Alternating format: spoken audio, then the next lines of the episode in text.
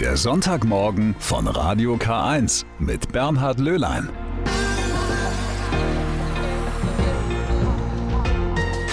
Einen schönen guten Morgen wünsche ich Ihnen. Schön, dass Sie wieder mit dabei sind beim Sonntagmorgen von Radio K1. Mittlerweile ist dieses Format vielleicht für Sie schon zur Gewohnheit geworden, obwohl es noch gar nicht zwei Monate her ist, seitdem ich immer am Sonntagmorgen Sie in diesen Tag hinein begleiten darf. Und in den kommenden drei Stunden warten wieder viele Themen auf Sie. Wir schauen uns den Haushalt der Diözese Eichstätt an. Da klafft nämlich ein riesiges Loch. Dennoch blickt man da optimistisch in die Zukunft. Und das tut man auch beim synodalen Weg. Eindrücke von der letzten Vollversammlung, die ging ja am Freitag zu Ende, die habe ich für Sie eingesammelt. Und ich lade Sie ein, mit mir aufs Dach zu gehen. Besser gesagt, in den Dachstuhl des Liebfrauenmünsters in Ingolstadt. Der ist nämlich um einiges größer als der von der Kathedrale Notre Dame in Paris. Hätten Sie nicht gedacht. Hören Sie aber dann in gut 40 Minuten. Es wäre das größte kirchliche Ereignis in diesem Jahrzehnt gewesen. Der Ökumenische Kirchentag vom 13. bis 16. Mai in Frankfurt. Wäre. Er findet zwar statt, aber wegen Corona überwiegend digital.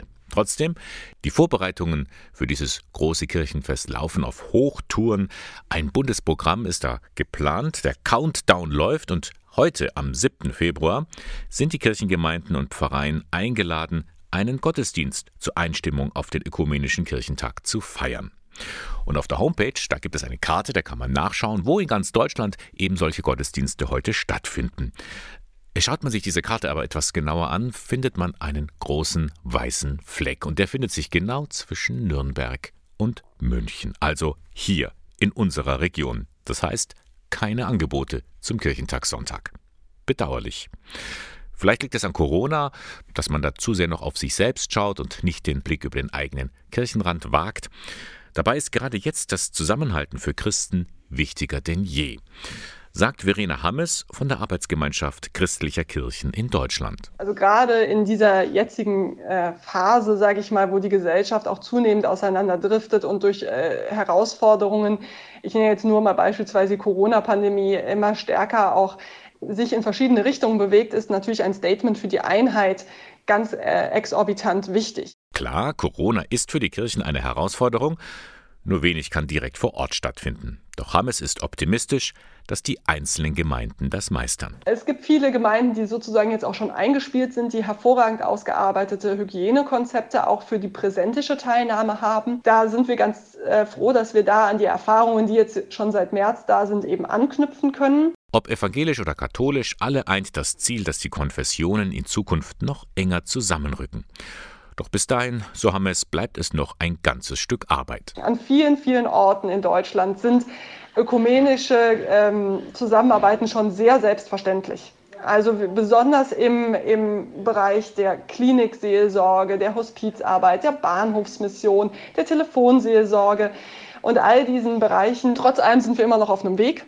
Wir haben noch nicht die Einheit, sowohl auf der praktischen Ebene als auch auf der theologischen, als auch auf der kirchenamtlichen. Am Ende sei da auch ein wenig Gottvertrauen und das Gebet gefragt. Es ist immer wieder wichtig, nochmal in Erinnerung zu rufen, dass wir als Christinnen und Christen die Einheit äh, zwar so gut wir können irgendwie befördern, aber dass sie letztendlich immer noch Geschenk Gottes ist. Und es ist gut, dass es äh, geprägte Zeiten gibt, im Jahresverlauf, die diesem Gebet äh, für die Einheit gewidmet sind. Und heute ist so ein Tag, der 7. Februar ist der sogenannte Kirchentagssonntag. Er dient eben auch zur Vorbereitung auf den ökumenischen Kirchentag im Mai. Wie gesagt, in unserer Region gibt es leider keine Angebote, aber digital kennt ja keine Grenzen. Schauen Sie einfach mal nach im Internet unter www.ökt.de, Ö natürlich mit OE, oekt.de. Vielleicht finden Sie da für heute ein passendes Angebot. Es kam schon ein bisschen überraschend. Am vergangenen Sonntag hat Papst Franziskus einen Welttag für Großeltern und Senioren ins Leben gerufen. Immer am vierten Sonntag im Juli soll der jetzt begangen werden. Damit will der Papst die Rolle älterer Menschen stärken. Überrascht von dieser Ankündigung war auch Michael Schmidt-Peter. Er ist Diözesanreferent für Altenseelsorge und Altenbildung im Bistum Eichstätt, obwohl irgendwie lag so etwas schon in der Luft. Weil ja die ältere Generation und auch der Generationenzusammenhalt momentan mit Corona auch wieder stärker im, im Fokus ist. Wobei man auch dazu sagen muss, dass dieser Papst und auch sein Vorgänger bereits schon auf das Thema ältere Menschen und Großeltern immer wieder eingegangen sind. Also es ist nicht so, wie man bei manchen anderen unterstellen kann, dass sie jetzt auf einmal auf einen fahrenden Zug aufspringen, weil es halt gerade in ist. Natürlich kann man fragen, wie sinnvoll sind solche Gedenktage. Die katholische Kirche kennt ja eine Menge davon. Welttag der Kranken, der Armen oder in Deutschland die Woche für das Leben. Aber immerhin, so ein Tag ist vor allem ein Zeichen der Wertschätzung. Es ist auf jeden Fall als Appell zu verstehen, in die Gemeinden, Pfarreien, Gremien hinein, sich dieses Themas anzunehmen. Wie man das dann umsetzt, ob es dann nur bei einem römischen Impuls bleibt oder ob das in der Basis Rückhalt findet, das ist noch die Frage. Die Gemeinden sind also aufgerufen, diesen Tag auch ernst zu nehmen, sich irgendwie für das Miteinander der Generationen zu engagieren. Und das geht auch, meint Schmidt-Peter, denn es gibt kaum eine andere Institution, bei der die Voraussetzungen so gut sind wie in der Kirche. Wir sind verwurzelt vor Ort immer noch. Wir haben die, die Räume, auch wenn wir sie momentan nicht kaum nützen dürfen, wo sie auch miteinander wieder ins Gespräch kommen, verschiedene Lebensalter lernen ein Stück weit das, was im Alltag heute vielleicht nicht mehr so automatisch gegeben ist, äh, sich gegenseitig kennenzulernen, miteinander etwas zu teilen, auszutauschen, die Junglein von alt, Altlein von jung. Da haben wir auch ganz gute Erfahrungen. Allerdings merkt auch der Referent für die Altenpastoral, so etwas geht nicht automatisch. Vieles hat sich gewandelt. Die Idylle, wo sich Jung und Alt auf dem Dorfplatz getroffen haben, die gibt es schon lange nicht mehr. Da seien es vor allem die Älteren, die den Kontakt zur jungen Generation vermissen. Jedes Altenheim, wo Kindergarten gegenüber ist, gibt es ja Beispiele oder wo Kinder regelmäßig reinkommen oder Jugendliche, da leben Ältere auf. Das ist äh, was ganz Wertvolles. Da braucht es eben Strukturen und Gewohnheiten, dass, dass sowas regelmäßig passiert und eben nicht nur im Vorfeld von Weihnachten oder, oder solche Dinge, die gut gemeint sind, aber die halt einfach zu wenig sind. Und gerade dafür kommt so ein Gedenktag vielleicht ganz recht. Papst Franziskus hat den Welttag für Großeltern und Senioren eingeführt. In diesem Jahr wird er am 25. Juli gefeiert, ein Tag vor dem Festtag von Joachim und Anna, den Großeltern von Jesus. Der Abend des 15. Aprils 2019. Es brennt in der Kathedrale Notre Dame von Paris. Der hölzerne Dachstuhl fängt Feuer, wird teilweise völlig zerstört. Einer, der diese schrecklichen Bilder am Fernsehen intensiv verfolgt, ist der Ingolstädter Willi Hagen. Aus gutem Grund. Er ist Kirchenpfleger am Liebfrauenmünster.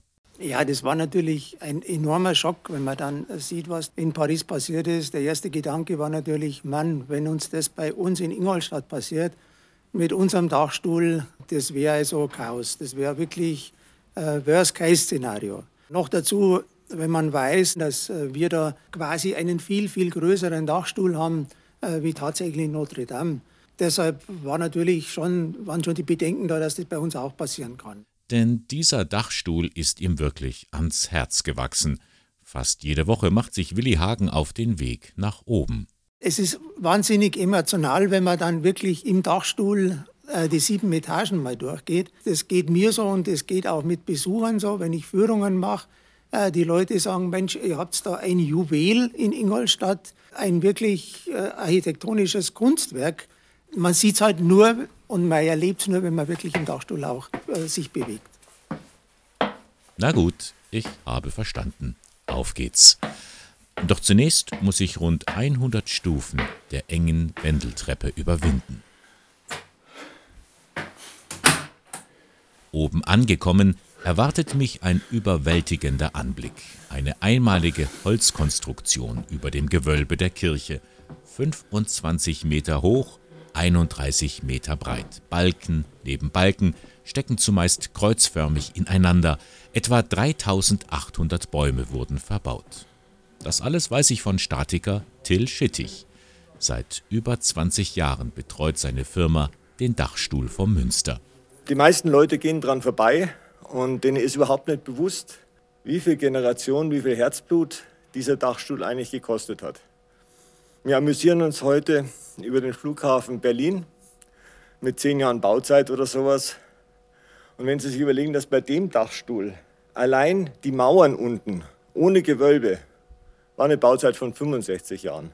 Die gesamte Kirche, bis die dann fertig war, noch ohne Türme, waren 110 Jahre. Wir tun heute irgendwelche Oldtimer bewundern, die 50 Jahre alt sind. Diese Kirche ist über 500 Jahre alt und hat alle Kriege, die da so einfallen, 30-jähriger Krieg, hatte alles überlebt und steht noch so da wie heute. Also es ist eigentlich ein echtes Schatzstück, muss man sagen. Wenn die Balken reden könnten, dann würden sie uns Geschichten erzählen von Zimmerern und ihren Familien, von Freud und Leid, von grandiosen Ideen und auch so manchem Fusch am Bau. Und vor allem könnten die Balken erzählen, wie sie transportiert wurden. Wir haben hier Bauteile von einer Länge von 29 Meter, umgestoßene Bäume 29 Meter lang. Und zwar nicht ein oder zwei, sondern hunderte. Transportier mal einen 29 Meter Baum von den Bergen hierher und hier hoch. Da gab es also große Tretmühlen, wo dann die Frauen oder Kinder waren, um dieses Material hochzuschaffen. Zunächst wurden die Teile unten zusammengebaut, dann brachte man sie einzeln nach oben, dort wurden sie von den Handwerkern wieder zusammengesetzt, wie bei einem Puzzle. An den Balken sehen Sie die Markierungen der Zimmerer. Hier haben ja x Familien von Zimmerern gearbeitet. Und jedes Bauteil ist natürlich entsprechend nummeriert. Halt nicht mit Zahlen, sondern mit den Zeichen, die sich der jeweilige Zimmerer da überlegt hat, dass er sich damit auskennt. Okay, es ist durchaus so, dass die eine Seite andere Zeichen hat wie die andere Seite, weil halt dann unterschiedliche Zimmererclans daran gearbeitet haben. Natürlich habe ich es mir nicht nehmen lassen, mit Herrn Schittig ganz nach oben zu gehen. Immer spitzer läuft der Dachstuhl zu, bis wir unter dem First des Münsterdachs stehen. Und da zeigt mir der Statiker einen Balken mit lauter Löchern. Das hier ist der Aussichtspunkt gewesen. Das war der Brotzeitbalken. Das heißt, die ganzen Zimmerer haben sich hier getroffen, haben hier Brotzeit gemacht und haben hier einen Hammer da reingehaut. Das ist dieser Brotzeitbalken. So viel zum Thema Aussicht von dem Punkt. Das heißt, es war für die Zimmerer damals auch ein recht gefährlicher Moment, hier oben zu sein? beim Also ich denke, als Zimmerer hast du nichts Erhebenderes, als wenn du auf der Höhe von deinem, von deinem Dachstuhl oben bist und deine Brotzeit machst. Also was Besseres gibt es doch gar nicht. Denken an die Bilder von New York, wo die auf dem Stahlbalken sitzen. Wenn jemand so einen Job macht, dann ist es für ihn das Höchste, wenn er oben angelangt ist und da oben dann auf seinem Werk Brotzeit macht. Nicht nur die Zimmerer waren wohl damals begeistert, Till Schittig ist es heute noch. Niemand kennt wohl diesen Dachstuhl so gut wie er. Vor knapp einem halben Jahrhundert habe ich hier als Ministrant angefangen. Ne? Da habe ich halt die Kirche begleitet. Und mein Vater hat damals schon, äh, wir sind hier das älteste Statikbüro am Ort. Das heißt, unser Statikbüro gibt es seit 61 Jahren. Und der hat natürlich in seiner Zeit damals auch schon zum Teil die Kirche betreut. Und so bin ich dann in die Sache ein bisschen reingewachsen und habe das dann einfach weiterverfolgt. Und heute ist es vor allem seine Aufgabe, dieses Schatzkästchen, wie er es nennt, zu hegen und zu pflegen – denn so ein Dachstuhl hat viele Feinde. Feind Nummer eins: Schädlinge. Wir haben Holzwurm zum Teil an ein paar Stellen, aber wir haben von dem frühen Holz die alten Fressgänge. Wenn du durch die Kirche gehst und es rieselt irgendwo, dann musst du immer genau schauen, ist es was Uraltes, ein uralter Fressgang oder ist es was Neues. Feind Nummer zwei: Wasser. Sie können so einen Dachstuhl innerhalb weniger Jahre mit Wasser kaputt machen. Damit der Dachstuhl lange lebt, müssen Sie den gut belüften. Das heißt, in dem ganzen Riesenschiff sind roundabout 20 Gauben, die dafür sorgen, dass dieses Kondensatwasser aus den Temperaturwechseln und Luftfeuchtigkeitwechseln immer wieder sauber abtransportiert werden aus dem Dachstuhl. Feind Nummer 3, Feuer. Jetzt schauen Sie sich mal diese Gaube an. Sie sehen diese Lamellen nach außen. Wenn ein Feuerwerkskörper, eine Rakete, sich in diesem Teil verfängt, dann brennt der Dachstuhl. Wir haben jetzt hier zum Beispiel in den Dachstuhl mittlerweile eine Brandmeldeanlage die über hunderte Meter lange Rohre ständig Luft anzieht und diese Luft analysiert. Und zwar analysiert auf Spuren von einem echten Brand. Weil wenn du normal nur Rauch detektieren würdest, dann würde bei jeder Festlichkeit, wo im Kirchenschiff unten Weihrauch eingesetzt wird, sofort die Feuerwehr kommen. Doch der Hauptfeind ist der Mensch. Wir haben hier ganz viele Beispiele, wo Handwerker auf diesen Dachstuhl losgelassen wurden, die einfach nicht verstehen, wie der Dachstuhl funktioniert. Das ist auch eins der Hauptprobleme, die wir demnächst haben, weil viele von diesen alten Sanierungen so schlecht gemacht sind, zum Teil mit Stahlschrauben, die verrosten mit einer Schraube. Jeder weiß, eine Schraube ist keine Schraube. Stumpf gestoßene äh, Geschichten mit Sparren, wo eine irre Last drauf liegt von den Ziegeln. Da ist also ein hoher, hoher Bedarf noch. Mit anderen Worten, es muss jetzt einiges getan werden, um diesen Dachstuhl der Nachwelt so lang wie möglich zu erhalten. Die erste Maßnahme ist, dass wir die ganzen sicherheitsrelevanten Bauteile, die Geländer und vor allen Dingen die Treppen so ertüchtigen, dass der Dachstuhl eine Betriebssicherheit erreicht. Das zweite habe ich vorhin schon mal angesprochen. Wir haben Schäden aus Fäulnis. Das Gemeine an diesen Fäulnisgeschichten ist, du siehst den Balken von außen nichts an. Der wird von der Oberfläche lass und verfallt U-förmig rein. Und du klopfst außen, hast immer noch ein bisschen Holz da stehen, kriegst es gar nicht mit. Und erst durch spezielle Untersuchungen, die führen dazu, dass wir die Bauteile, die wir dann als wirklich schadhaft detektieren, je nach Schadensumfang kurz- bis mittelfristig tauschen müssen. Und da ist man jetzt dran. Und das kostet Geld. Viel Geld, weiß der Kirchenpfleger Willi Hagen. Es ist eine Mammutaufgabe, den Dachstuhl oder insgesamt das Münster äh, mit dem, mit dem Kirchenschiff zu erhalten. Wir haben natürlich Kosten, die enorm sind. Das sind also sechsstellig bis siebenstelligen Betrag, der innerhalb der nächsten Jahre äh, wohl in dem Dachstuhl zu verbauen ist, um eben äh, die Qualität des Dachstuhls auch für die Zukunft und für die nächsten 500 Jahre äh, sicherzustellen. Soweit sein Appell, gerichtet an die Diözese Eichstätt, die Stadt Ingolstadt und das Land Bayern. Kann man verstehen. Ich zumindest bin beeindruckt von diesem kunstvollen Dachstuhl mitten im Herzen der Altstadt. Das war eigentlich zu erwarten. Das Bistum Eichstätt rechnet mit einem Defizit von 18,7 Millionen Euro. So hoch ist das Minus angesetzt für den Haushalt in diesem Jahr. Verantwortlich dafür sind viele Gründe, meint der Generalvikar im Bistum Eichstätt, Pater Michael Huber. Es sind explizit Kirchensteuereinnahmen, die einfach weggebrochen sind, die sich bewegen im niedrigen zweistelligen Millionenbereich, so jedenfalls die ersten Schätzungen und auch bestätigt inzwischen durch viele Einnahmen, die halt reingekommen sind. Ich würde insgesamt sagen, es ist eine Mischung aus beidem. Es sind Corona-bedingte Dinge, aber auch Dinge, die sich im Laufe der letzten Jahre schon angebahnt haben und die wir unbedingt angehen müssen. Und das heißt im Klartext sparen. Der Rotstift wird angesetzt, doch eines will man dabei auf gar keinen Fall aus dem Auge verlieren. Der Bezugspunkt ist der Mensch.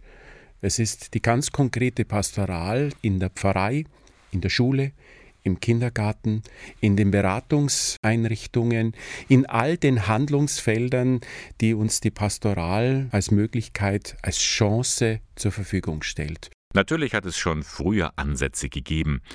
Auf der Verwaltungsebene wurde viel umstrukturiert, in den Gemeinden vor Ort einiges verändert. Doch das reicht nicht sagt der Amtschef im Bistum Eichstätt, Thomas Schäfers. Bisher wurde in der Debatte ganz oft äh, von einem Rasenmäherprinzip gesprochen, mit dem wir sparen an allen Stellen ein bisschen und äh, die notwendigen Einsparungen, die wir erzielen müssen, überfordern den Rasenmäher. Wir brauchen eine sehr klare Struktur, wie wir Zukunft gestalten wollen, wo wir wachsen möchten und wir müssen auch definieren, wo Aufgaben liegen, die wir nicht mehr übernehmen können. Und darum startet die Diözese Eichstätt jetzt einen sogenannten Strategieprozess.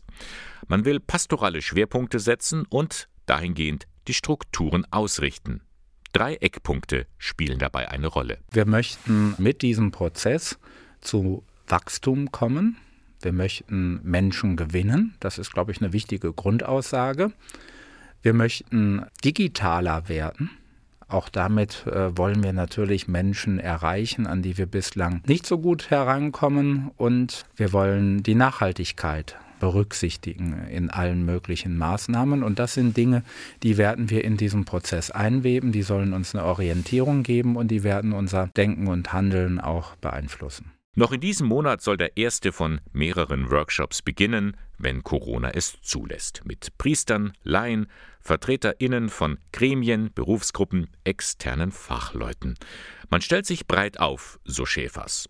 Aber Es wird nicht so sein, dass wir einen Steinmetz-Workshop machen und am Ende des Workshops sind äh, zwei Gesetzestafeln zusammengehämmert, die dann zehn Jahre gelten, sondern wir beginnen einen Prozess, der jährlich fortgesetzt und aufgegriffen wird und in dem es geht, auch die Dinge, die wir festgelegt haben, zu überprüfen. Und jetzt kommt's. Sie können mitmachen. Die Verantwortlichen freuen sich nämlich über Anregungen und Ideen zum Strategieprozess, und zwar von allen Menschen im Bistum Eichstätt. Wenn Sie einen Beitrag einreichen möchten, es gibt eine E-Mail-Adresse, die eigens für diesen Strategieprozess eingerichtet wurde. Aufbrechen at bistum-eichstätt.de. Die Vorschläge werden dann gebündelt und in den Prozess eingebracht. Ein riesiges Defizit ist das also, mit dem das Bistum Eichstätt derzeit zu kämpfen hat. Ein Grund für das Haushaltsminus sind die vielen Kirchenaustritte, so haben wir es eben von Generalvikar Pater Michael Huber gehört. Doch mit diesem Problem steht die Kirche nicht alleine da. Fast überall verzeichnen Institutionen, Vereine und Verbände einen Mitgliederschwund. Um es mal recht drastisch auszudrücken, es sterben mehr Mitglieder als neue Nachkommen. Die Folge ist eine Überalterung von Vereinen und Verbänden. Da überrascht eine Nachricht aus Geimersheim. Die Caritas Sozialstation wollte den Mitgliederrückgang nicht einfach als naturgegebenes Schicksal hinnehmen.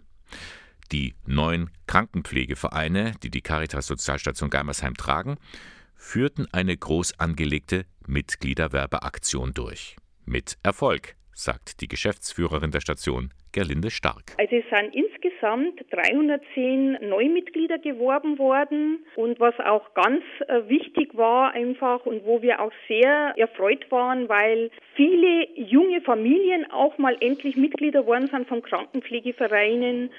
Es waren so circa 50 Prozent der neuen Mitglieder. Wir haben jetzt einen Mitgliederstand bei den Krankenpflegevereinen von insgesamt 2100. Das entspricht einem Zuwachs von rund 15 Prozent. Kann sich sehen lassen. Aber was hat die Sozialstation gemacht? Kernerarbeit. Sprich, man hat so ziemlich alle Menschen mit einem neuen Flyer erreicht. 17.300 Haushalte. Vorreiter der Aktion und Ideengeber war der Vorsitzende des Krankenpflegevereins Hitzhofen-Lippertshofen, Winfried Dvorak. Die Aktion in Hitzhofen hat begonnen so Februar 2020 mit dem Ansinnen, neue Mitglieder zu werben und nicht immer nur nachgehen, wenn jemand verstorben ist, ob die Familie des Verstorbenen die Mitgliedschaft übernehmen möchte. Deshalb haben wir einen neuen Flyer gemacht. Das Anschreiben sollte auch hintergründlich darstellen, der Krankenpflegeverein stützt die Sozialstation Geimersheim. Und genau dafür sind die Krankenpflegevereine da. Sie bilden mit den Sozialstationen eine Symbiose.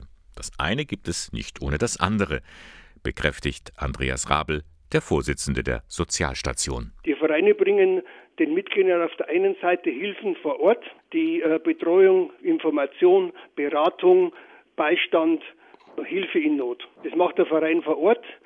Das Zweite, die Krankpflegevereine sind die Träger der Sozialstation und haben einen Verein gegründet, der die Sozialstation betreibt. Dieser Zusammenhang ist viel nicht mehr bewusst, bedauert Rabel.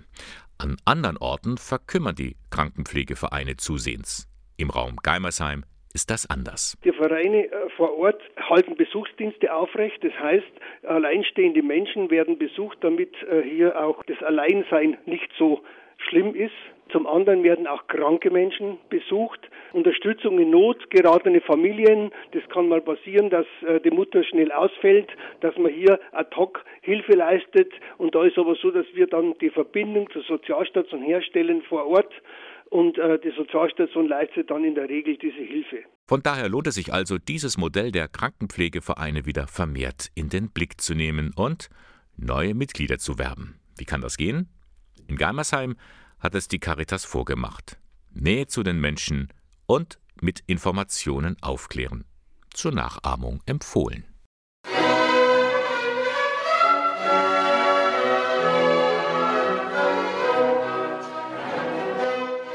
Mit dieser Musik verzaubern sie die Herzen ihrer Zuhörerinnen und Zuhörer. Die Jugendlichen der Musikschule der Barenbäum Seid Stiftung im palästinensischen Ramallah. Diese Schule geht zurück auf den berühmten Dirigenten Daniel Barenboim und den aus Palästina stammenden Literaturwissenschaftler Edward Said. Das Ensemble setzt sich zusammen aus arabischen und israelischen Musikerinnen und Musikern. Hinter diesem Projekt steckt eine besondere Idee. Dass Musik einen Unterschied machen kann für das Leben von Menschen, dass sie Menschen verbinden kann, dass sie einen Beitrag leisten können zu einer ganzheitlichen Bildung und dass sie letztlich auch in diesem sehr konfliktreichen Land vielleicht einen Beitrag leisten kann zur Versöhnung und zur Verständigung. Erklärt Marion Haag-Schulenburg. Sie ist wissenschaftliche Mitarbeiterin an der Professur für Musikpädagogik und Musikdidaktik der Katholischen Universität Eichstätt-Ingolstadt. Einige Jahre hatte sie in Palästina an der Musikschule mitarbeiten können. Dabei fiel ihr auf, in dieser Schule geht es vor allem um Perfektion. Die Qualität steht im Vordergrund. Haag Schulenburg wollte aber etwas anderes ausprobieren. Sie gründete Kinderchöre in Ramallah und verschiedenen Dörfern sowie in einem Flüchtlingslager. Sie wollte zeigen, Musik macht Spaß. Es gab in unseren Chorstunden immer eine große Freude und Begeisterung, auch immer so ein bisschen glaube ich, das Moment von Überraschung, was diese Frau, diese westliche Frau, die so anders sich verhält, was die so vormacht. Und ich glaube, schon deshalb habe ich die Kinder ähm, sehr stark mit reinnehmen können und irgendwie auch begeistern können. In dieser Zeit lernte sie auch die niederländische Organisation Musicians Without Borders kennen. Musiker ohne Grenzen. Die vertreten einen ganz anderen Ansatz als die Musikschule der Barenbäum-Seid-Stiftung. Deren erklärtes Ziel ist, an Orten, wo Konflikt herrschte oder gesellschaftliche Spannungen entstanden sind, durch Musik Menschen wieder eine Perspektive und Hoffnung zu geben, dass ein anderes Leben möglich ist.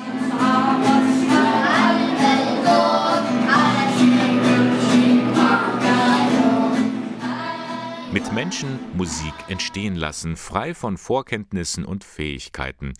Das ist das Ziel der sogenannten Community Music. Im Mittelpunkt steht der Gedanke der Inklusion. Dass jeder auch musikalisch seinen Platz finden kann. Jeder darf entlang seiner Fähigkeiten mitmachen. Also ein bisschen wegzukommen von nur einer angeleiteten Musizierform hin zu einem gemeinsamen Entwickeln von musikalischer Arbeit. Marion Haag-Schulenburg hat diesen Ansatz weiterverfolgt, auch wissenschaftlich. An der Uni in Eichstätt arbeitet sie mit am Masterstudiengang inklusive Musikpädagogik Community Music. Europaweit der erste seiner Art. Sie untersucht, wie man die Idee von Frieden und Versöhnung in Musik umsetzen kann. Denn von einem ist Haag-Schulenburg überzeugt. Musik kann die Menschen verändern. Musik ist in meinem Leben, das sagte mal ein Freund von mir, das ist die größte Liebe in meinem Leben. Da kommt kein Partner ran an diese Liebe und das würde ich auch in der Tat unterschreiben, dass ich schon als Kind Musik gemacht habe und es mir wirklich wie eine Nahrung ist, eine, eine seelische Nahrung, die mich auffüllt und nährt, auch in Zeiten, die schwierig sind. Da klingt bei mir noch dieser Satz von Marion Haag-Schulenburg nach. Vorhin hat sie gesagt, Musik ist der Seele Nahrung. Und das gilt für die ganze Welt. Und es gibt zahlreiche Menschen auch aus Kriegsgebieten, zum Beispiel aus Syrien, die haben sich in Deutschland in Sicherheit gebracht und denen hat die Musik geholfen. Erham Ahmad ist einer. Der heute 31-Jährige ist hierzulande aus vielen YouTube-Videos bekannt. Er ist Pianist und er spielte in den Trümmern eines Stadtteils von Damaskus Klavier. Vor einigen Jahren hat er den Beethoven-Preis bekommen. Die Musik und der Glaube dass ihn Gott und seine Familie beschützt, das hält ihn am Leben. Sabine Just berichtet. Beethoven hatte in seinem Kopf die Idee von Frieden und von Veränderungen, von Menschenrechten und all diesen Dingen. Das hatte ich auch im Kopf, als ich in den Straßen von Yarmouk Klavier gespielt habe. Ich bin vielleicht etwas verrückt und tue verrückte Dinge, aber so bin ich halt. I am a crazy man. I love it, uh, crazy things all the time. Als er den sogenannten Preis im Geiste Beethovens bekam, war das ein tolles Gefühl, sagt Eham Ahmad. Dass man ihn, den Flüchtling aus Syrien, mit einem Preis für humanitäres Engagement und Mut ausgezeichnet hat, einfach unglaublich. Und Ludwig van Beethoven ist schließlich sein Lieblingskomponist. Uh, uh, ich selbst kann Beethoven nicht mehr spielen mit meinen kaputten Fingern. Zwei Finger sind von Granatsplittern getroffen worden, in denen habe ich wenig Gefühl, sie sind immer kalt. Wenn ich spiele, habe ich Schmerzen in den Fingern, aber das macht nichts. Wenn ich die eine Hand verliere, spiele ich halt nur noch mit der anderen, und wenn ich die Hände verliere, dann singe ich eben, denn Musik ist mein Leben. Enough because it's my life. Die YouTube-Videos, in denen Eham Ahmad in den Trümmern eines Vorortes von Damaskus Klavier spielt, gingen um die Welt. Meine Idee in Yarmouk war, mit der Musik das Leben der Leute wenigstens ein bisschen zu verändern. Natürlich stillt Musik nicht den Hunger des Hungrigen. Sie ersetzt nicht dem Blinden die Augen und nicht dem, dem die Hände abgeschlagen wurden, die Hände. Sie kann nicht die Fesseln von Gefangenen lösen. Aber vielleicht kann Musik ein schlechtes Leben wenigstens ein bisschen besser machen. Und so spielte er bis die Terroristen vom Islamischen Staat sein Klavier anzündeten. Da entschied sich der junge Mann für die Flucht nach Deutschland. Dass er das alles überlebt hat, verdankt er Gott. Davon ist der gläubige Muslim überzeugt. Er hat mich gerettet. Ohne ihn wäre ich auf dem Meer gestorben. Und er hat meine Söhne beschützt und sie sind gesund. Sie haben ihre Arme und Beine. Er hat uns alle beschützt. Seine Familie musste er zurücklassen und er vermisst seine Frau und seine beiden kleinen Söhne sehr. Aber Uh, wäre ich in Syrien geblieben, hätte ich zur Armee gemusst und wäre jetzt tot. In Syrien könnte ich nicht das tun, was ich am liebsten mache, Klavier spielen. Deutschland macht alles möglich für mich. Dafür möchte ich den Deutschen danken. Es sind heiße Eisen, die die katholische Kirche in Deutschland anfasst. Man will aus dem Missbrauchsskandal der letzten Jahrzehnte lernen und so einiges näher betrachten, vielleicht sogar verändern. Dafür ist der synodale Weg ins Leben gerufen worden. Da geht es unter anderem um Macht in der Kirche, darum, wie Priester leben sollen oder um die Rolle der Frau. Das Besondere daran, Priester und Laien diskutieren und entscheiden gemeinsam.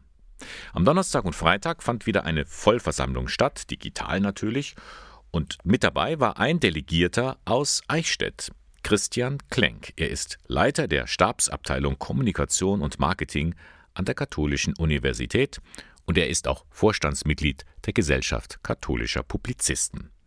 Nachgerückt ist er. Er hat also zum ersten Mal an der Vollversammlung teilgenommen. Wie er als Neuling diese erlebt hat, darüber hatte ich mich mit ihm am Freitag gleich nach der Versammlung unterhalten. Schönen guten Abend, Christian. Ja, guten Abend. Du hast jetzt zwei Tage lang am Computer gesessen und hast der Versammlung gefolgt. Ich kann mir vorstellen, du bist jetzt ziemlich gerädert. Na gut, ich könnte sagen, ich habe die letzten Monate schon Erfahrungen gesammelt in den täglichen Marathons von Online-Konferenzen. Insofern war das vielleicht schon eine ganz gute Vorbereitung, aber es stimmt, es ist natürlich anstrengend, so lange am Stück dann auch aufmerksam zuzuhören. Zum Glück war doch die Dramaturgie auch der Tagung so, dass auch immer mal wieder Elemente eingebaut sind, nochmal ähm, des Innehaltens, äh, spirituelle Elemente, dass man dann doch also sich noch, noch mal ein bisschen wieder sammeln kann und, und wieder dann besser konzentrieren kann auf die, die Hearings und die Vorträge und Diskussionen. Das heißt, ich muss mir das so vorstellen, dass am Computer auch durchaus miteinander gebetet wurde? Ja, das ist richtig. Also es ging äh, zum Beispiel heute Morgen los mit einer Bibelarbeit in einer Kleingruppe. Das fand ich sehr anregend, ähm, weil man da auch richtig mit auf Augenhöhe auch mit Bischöfen und, und anderen dann sprechen konnte. Und dann gab es zum Ausklang des Tages auch nochmal eine Einheit, ein, ein kleiner Wortgottesdienst. Im Vorfeld der Veranstaltung gab es ja starke Kritik an Kardinal Wölki, Erzbischof von Köln. Er würde in seinem Bistum Missbrauchsvorwürfe so ein bisschen unter Verschluss halten. War das dann auch Thema bei der Vollversammlung jetzt? Ich war sehr gespannt, ob Wölki dann überhaupt dabei sein würde. Also er war dann auch dabei. Und es hat den ersten Tag auf jeden Fall schon auch dominiert. Und es wurde auch Kardinal Wölki angesprochen und er hat sich dann auch letztlich auch zu Wort gemeldet mit einer Erklärung dann zu den Vorgängen in Köln. Indirekt wird ihm ja sogar der Rücktritt schon nahegelegt, aber darauf äh, ist er nicht eingegangen. Nein, darauf ist er nicht eingegangen. Er hat Fehler eingeräumt in seinem Statement. Ich habe auch ihm abgenommen, dass er da tatsächlich auch schon mit Betroffenheit gesprochen hat. Allerdings hat er Fehler vor allem ähm, eingeräumt jetzt in Bezug auf die Kommunikation. Er hat jetzt nichts gesagt zu eigenen Versäumnissen im Umgang in der Aufklärung von sexuellem Missbrauch. Also diese Frage ist noch offen, ob er da auch persönlich sich etwas hat zu Schulden kommen lassen. Mhm. Nun sind es ja vier Hauptthemen oder vier große Bereiche, die beim synodalen Weg eine Rolle spielen. Was war jetzt dein Eindruck? Äh, worauf fokussiert sich das Ganze jetzt? Wo waren die meisten Wortmeldungen? Was geht den Synodalen wirklich unter die Haut?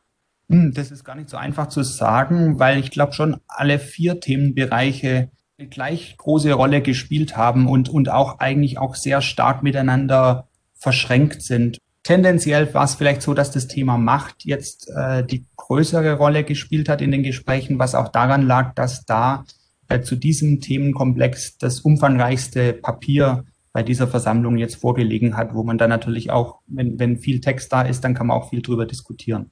Wie würdest du die Diskussionsatmosphäre beschreiben? Zwei Lager oder konnte man miteinander gut auskommen? Ich habe es tatsächlich jetzt in den Arbeitsgruppen, in denen ich war, als sehr konstruktiv empfunden. Ich hatte sogar gedacht, wo sind denn jetzt die kritischen Stimmen? Ähm, ich hatte so ein bisschen das Gefühl, diejenigen, die sich gegen diese Reformen absolut sperren, dass die inzwischen andere Wege nehmen und wählen, ihre Meinung kundzutun, äh, nämlich dann über offene Briefe oder, oder die Medien und, und gar nicht dieses, äh, dieses Forum, was man jetzt hierfür gebildet hat, nutzen. Christian, in diesen zwei Tagen gab es eine Reihe von Wortmeldungen, von Statements. War auch was dabei, wo du sagst, oh, das geht mir jetzt auch nahe, das nehme ich auch noch mit, das bewegt mich und berührt mich vielleicht sogar. Ja, das waren sicherlich die, die Statements der drei Vertreter ähm, des betroffenen Beirats der Deutschen Bischofskonferenz. Das sind äh, selbst auch Missbrauchsopfer. Sie, sie sprechen einfach für die Interessen auch der Opfer. Und ich denke, das ist ein sehr, sehr wichtiger Schritt, weil ja dieser synodale Weg seinen Ursprung hat, auch in den Fällen sexuellen Missbrauchs in der Kirche, um da die Strukturen so zu ändern, dass sowas hoffentlich künftig nicht mehr passiert. Also das war, denke ich, für mich, aber auch für viele andere in dieser Synodalversammlung so einer der, der wichtigsten, emotionalsten Momente auch. Und äh, vielleicht noch auch eindrucksvoll war das Statement des Beobachters der orthodoxen Kirche, der hat auch nochmal die katholische Kirche ermutigt, diese Schritte zu gehen, jetzt diesen synodalen Weg zu gehen. Und daraus ist auch nochmal eine Diskussion im Plenum entstanden, dass man solche Sichtweisen von außen auch noch stärker einbinden sollte, auch zum Beispiel aus anderen Ländern, Afrika, Lateinamerika, auch um dem Vorwurf vielleicht zu begegnen, es handele sich bei dem synodalen Weg so um einen nationalkirchlichen Alleingang oder einen Abspaltungsprozess von der Weltkirche. Heute ist noch nicht abgestimmt worden. Der Weg geht ja noch ein paar Etappen weiter. Welches Fazit ziehst denn du jetzt von den zwei Versammlungstagen? Ich denke, ein Stück weit ähm, ein Vorwärtsgehen ist schon drin, aber die großen Dinge, die sich viele erhoffen, das wird wahrscheinlich äh, schwierig werden. Äh, erstmal muss das auf deutscher Ebene, müsste da eine, eine Einstimmigkeit oder eine, eine, große Einstimmigkeit da sein. Und dann hängen da ja auch weltkirchliche Fragen, Fragen des Kirchenrechts dran. Zu große Erwartungen sollte man auch nicht haben. Sagt Christian Klenk aus Eichstätt. Er hat an der Vollversammlung des Synodalen Wegs teilgenommen. Danke, Christian, für die ersten Einschätzungen. Ja, sehr gerne. Gerade haben wir noch vom Synodalen Weg in Deutschland gehört. Jetzt gehen wir einen Schritt weiter nach Rom, zum Vatikan. Dort gibt es die Päpstliche Akademie der Sozialwissenschaften. Die berät den Papst in Fragen zum Beispiel, wie in einer Gesellschaft das Zusammenleben möglich ist. Und in diese Akademie ist nun ein neues Mitglied aus Deutschland berufen worden. Die Soziologin Jutta Almendinger. Sie beschäftigt sich unter anderem mit der Ungleichbehandlung von Mann und Frau in der Arbeitswelt. Denise Thomas hat mit ihr gesprochen. Wenn Corona es wieder zulässt, geht es für die Berlinerin Jutta Almendinger nun wohl öfters mal nach Rom. Die 64-jährige Soziologin wurde nämlich gerade vom Papst höchstpersönlich in die Päpstliche Akademie der Sozialwissenschaften berufen.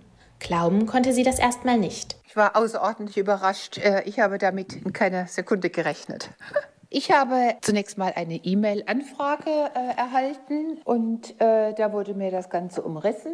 Ich musste erstmal sozusagen die Richtigkeit dieses Dokumentes äh, ergründen und äh, habe mich dann sehr gefreut. Almendinger steht für ein modernes Familien- und Frauenbild, setzt sich seit Jahren dafür ein, dass Frauen und Männer in der Arbeitswelt gleichberechtigt sind. Frauen in führenden Positionen, ein schwieriges Thema in der katholischen Kirche. Also ich glaube, das wäre jetzt überhöht, wenn ich von mir selbst den Anspruch hätte, äh, da groß was ändern zu können. Aber in den Diskurs zu treten und zu zeigen, wo Frauen heute stehen und äh, dass es ein anderer Platz ist als jener, den die katholische Kirche Frauen im Moment zuweist. Das ist natürlich schon ein Inhalt, äh, den ich einbringen möchte. Ganz oben auf der wissenschaftlichen Agenda der gebürtigen Mannheimerin steht das Thema gesellschaftliches Vertrauen. Dafür sei trotz aller Skandale auch die Kirche ein wichtiger Faktor, erklärt die Soziologin. Ich beschäftige mich ja schon seit langer Zeit äh, mit der Frage, wie überhaupt Vertrauen in die Gesellschaft kommt. Und äh, hier muss man einfach den Stellenwert der Kirche extrem hoch ansetzen, weil wir brauchen die Kirche. Wir brauchen sie als äh, Institution, äh, ja, die einfach Räume äh, ermöglicht, Räume schafft. Auch in ihrem Leben habe die Kirche in dieser Funktion eine wichtige Rolle gespielt, so Almendinger und erinnert sich an ihre Jugend. Die Kirche war in meinem eigenen Leben tatsächlich ein Augenöffner. Der erste Ort, wo ich es äh, mit Kindern zu tun hatte, die aus ganz anderen sozialen Schichten kamen. Das war eines der großen Beweggründe für mich, Sozialwissenschaften zu studieren, äh, um mich immer wieder mit der Frage zu konfrontieren, was denn diese Personen, die so unterschiedlich ticken, aber doch eine Erde haben, auf der sie leben, zusammenbringen kann. Sagt die Soziologin Jutta Almedinger. Sie ist ab sofort neues Mitglied der Päpstlichen Akademie der Sozialwissenschaften.